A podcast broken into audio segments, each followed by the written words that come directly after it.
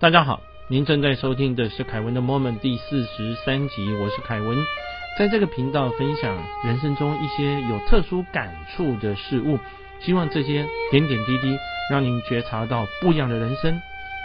因为我看到一本书，觉得非常有趣，而且可以立即的使用在我们的人生啊，所以啊，赶快来和大家来分享。这本书叫《复利效应》。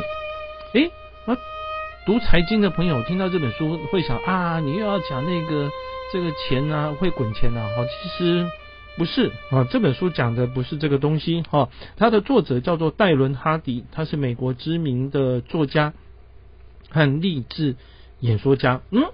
我们要讲成功学吗？基本上也不太是，因为呢，复利效应它所强调的是从一系列小而明智的抉择，然后让您获得巨大的报酬。诶，这意思是什么？哈，我先把它用我自己的理解来做白话的说明。他的意思就是说呢，你知道什么东西对你是有利的，那你做这些的。改变或调整的时候，并不会花你太多的时间、太多的钱或者是力气。但是持之以恒的一直做下去的话，后面的成功会是无法想象的哈。好，那接下来我我就用这个书里面呢举的一个例子哈，来和大家来说明。他说有三个人哦，第一个人的话呢，什么都不做，他觉得现在的人生不错。那第二个人呢，哈。他决定啊，自己越来越胖不行，所以每天要减少摄取一百二十五大卡。各位，一百二十五大卡可能是什么呢？可能是一瓶含糖的汽水，啊，或者是半个三明治。好，他我没有实际的量过了。好，那当然，我们一定要精准的算一百二十五大卡吗？不一定。好，所以他还特别说明，你比如说，你可以加上一些走路嘛。啊，像我以前呢，上班的时候骑摩托车，摩托车哈就停在楼下，然后到公司的时候呢，摩托车停在公司的楼下，所以真正走路的时间哈是从楼上到楼下。如果再把搭电梯扣掉的话，就从门口到电梯口，每一天就走这种路。后来那段时间，我发现真的整个人就越来越胖。进办公室，由于我是做投资的，盯电脑一盯可能就是几个小时，看报告、看盘，因此我决定调整一下。公司附近也没什么停车位了，哈，我就走路。虽然捷运距离公司有段距离，大概要走差不多十分钟以上，但是我就决定改做捷运。哎，从那个时间之后呢，大概几个月以后，身体的状况就比较好。肚子也消了，诶，有点改善哈，但是不是说几天之后、几个礼拜以后，各位至少要几个月以后哦。好，我们再回到书上举的例子来。他说呢，这个人我们姑且了，就是说第一个人什么都不做，第二个人的话每天要做一点调整哈，我们称他叫 A 好了。他减少摄取一百二十五大卡，好，然后呢，他再加上比如说走路的时候呢，哈，听听，诶，举例来讲，Podcast，获得一点资讯嘛。那另外一位叫做 B。B 的话呢，他觉得努力工作就是要享受人生，所以啊，他把电视买大一点。他喜欢看美食频道哦。各位现在如果看电视，很多美食频道，每一个煮的看起来都很好吃啊，有时候都忍不住就上网开始订材料了，或者是说就开始去找餐厅，想说哎，我哪一天去吃吃看哈。那这位 B 的话呢，哈，甚至于他也喜欢喝点小酒。接着呢，决定自己做，自己烹饪，自己烘焙，这也是很多人在做的事情。好，那么在一年之后，他们又碰面啊，大家发现没什么变化哦，喝酒吃美食的很快乐，好，每天减少一百二十五大卡，走路听 podcast 的人的话呢，哈，也是过的日子。然后第一个人什么都不做的，好，那他根本就没什么改变。三十一个月，各位这是可以精准的计算哈。就两年多以后呢，大概快三年的时候呢，A 也就是每天减少摄取一百二十五大卡的，他的体重大概减了十五公斤左右。然后 B 的话呢，哈，就是每天美酒美食啊，多吃一百二十五大卡的这个体重增加了十五公斤，各位两个人来回差多少？差三十公斤，两年多三年的时间，你的一个习惯一个改变，可能让你的身材完全走样。那那你说，哎，没差，我身材很好，我都去健身房啊，或者我都会去跑步啊。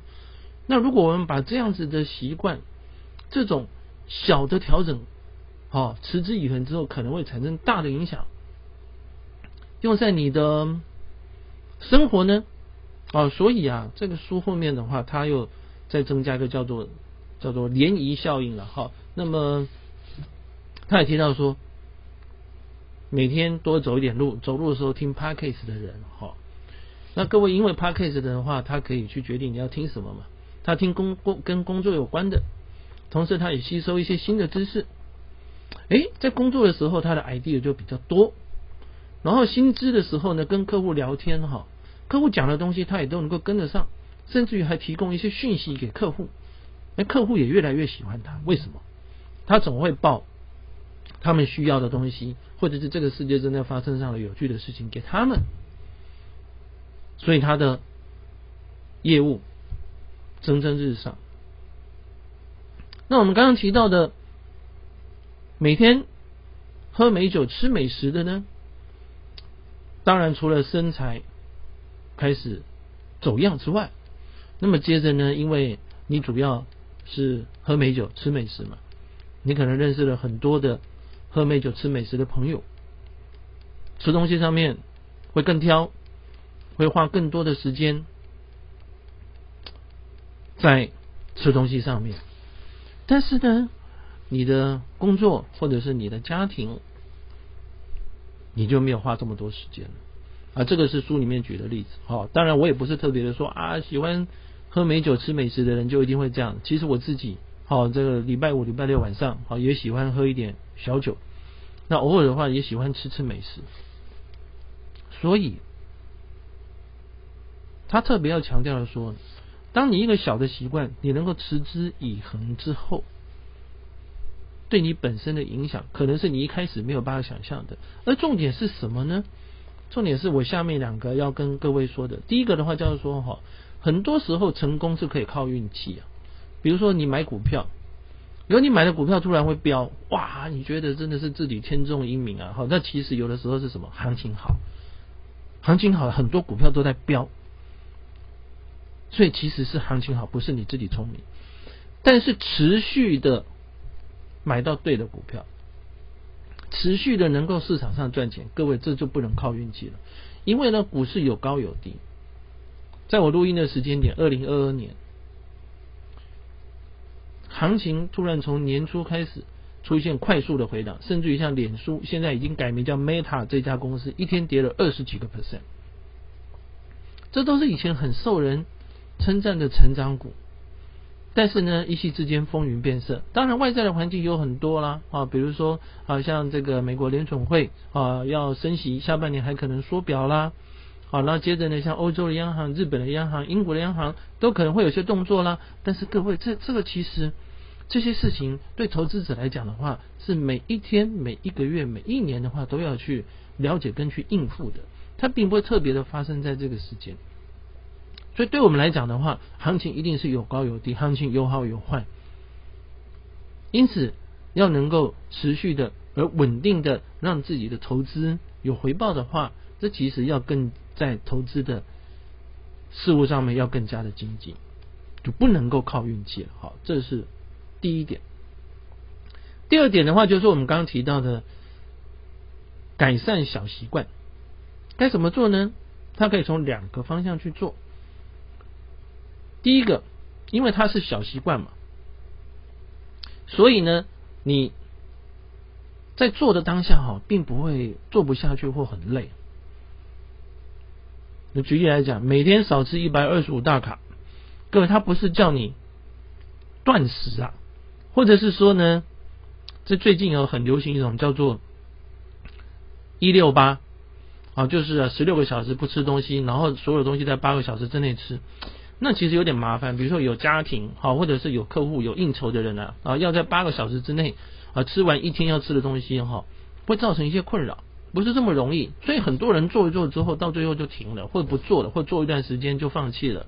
就好像你想要去健身，你说我每一个礼拜的话，每一天要去健身房，每天要跑多少多少，各位，那就很难嘛。你有时候下雨天不想去，有时候公司要加班没办法去，有时候当天呢想要早点睡觉的话，所以你决定早点睡，明天补做，明天补做想到做两倍就不想做了，所以买了健身房的会员。或者是参加的课程，但是半途而废的这种事情，在我们的人生里面真的常常发生。所以不要给自己太大的目标、太大的压力。一开始的时候，从小能够做到的地方，而且能够做很久的地方开始，就像我们刚刚提的，一天少吃一百二十五大卡，不是叫你不要吃，不是叫你在固定的时间吃，你只是你想要再多吃一点的时候，stop，停下来啊，这样。那第二个的话就是说呢。我们刚刚提到很多人的话是没有办法持之以恒啊，我讲很多人对不起，这也包括我。所以呢，我在新的一年的话，哈，我也从这本书上面的话，我也决定要对自己的话有一些的期许，怎么样去做那种自己常常可以做得到的呢？不要太累，但是你要保证当天不反不管刮风下雨。你都能够做得到，就像我们刚刚讲的啊，一天少吃一百二十五大卡，就你快就伸出去的时候，你就缩回来，就这样。那因此呢，决定的就是说，我每个礼拜要来练瑜伽，因为我现在所上的课程的话，哈，是一个月可以去六天嘛，所以每个礼拜上一天并不过分吧？好，然后呢，另外有两天啊，在这个礼在四个礼拜里面啊，找一个时间的话去上。这样子的话，我每个月的课程就能够把它上满、上好，然后对自己的身体有帮助。如果行有余力，或觉得说还有时间的话，然后呢，也许可以去增加课程。但是我并不会马上想说，我每天要练瑜伽，每天要练一个小时。各位，对不起啊，这个这种需要每天做的事情啊，目前来讲，我还没有办法给自己这么大的压力。那在没有压力的情况之下做，我们才能够持之以恒。好，这个是在我们的讲到对自己的身体健康帮助。刚刚举的也是吃卡路里。那如果事业上面呢？那么以往的话呢，哈，我都会做不同的计算，不同的策略的哈，做不同的计算。好，然后在电脑上面啦，自己还会做笔记啦，哈。但是我也发现自己有一个缺点。比如说当天行情好，心里想说：“哎，行情好的话，那我手上的股票不用调啊，对不对？万一调了，调错了怎么办？所以我当天就不做功课了。还有行情特别不好的时候，因为本人个性保守，所以通常特别不好的时候呢，我在先前啊的一些迹象出现的时候，什么迹象啊？以后会陆陆续续跟各位分享，我就已经开始做减码了。所以常常行情不好的时候，受到的冲击会比较小。”但是我有点担心，担心什么呢？担心我今天如果做功课的时候发现什么要去呃什么标的想要去做投资的时候呢，冲进场那正好遇到这个下跌的趋势怎么办？所以行情不好，特别不好，我也不想做功课，所以花了很多的时间精力，看了很多的书，做了很多的研究，在电脑上面做了好几种，将近十种的策略来选股票。然后呢，我每一天的话都会做投资的笔记，但是常常会在某些时候偷懒，特别好或特别不好的时候。那么后来我就发现一个问题了，当特别不好的时候哈，哎，有些股票我后面当它涨的时候，我再去追踪，我发现它其实是从特别不好的时候开始出头的。换言之。你如果要找到下一波的潜力股的话，其实应该在行情跌的时候，你要更加的专注。因为我们仔细想也有道理哦。为什么？行情不好的时候还敢去买股票的？那这个股票应该背后是有机会嘛？有法人在做承接，或者是后面有特殊的基本面公司在做回补，诶，或者是有产业的高手的话，趁着下跌，偷偷在加码。所以不好的时候反而要做啊。那好的时候呢，其实也应该要做。为什么？因为你会发现有些股票开始走势不如预期了，业绩可能成长低于预期了。那这个时候要趁好的时候，你要先卖啊，不要等到跌下来的时候才卖。跌下来的时候才卖的话，那原本的绩效不就会被吃回去了吗？所以在新的一年，我给自己的一个期许是，每一天都要做功课，不一定要每一个策略都做很深入的研究。啊，各位，因为有的我策略一跑出来，可能会几十档、将近一百档的股票。说实在，那个一一做功课要花几个小时了哈。难怪我会偷懒哈，在这个地方做为自己做一下辩解。那但是我至少要扫过一遍，有印象。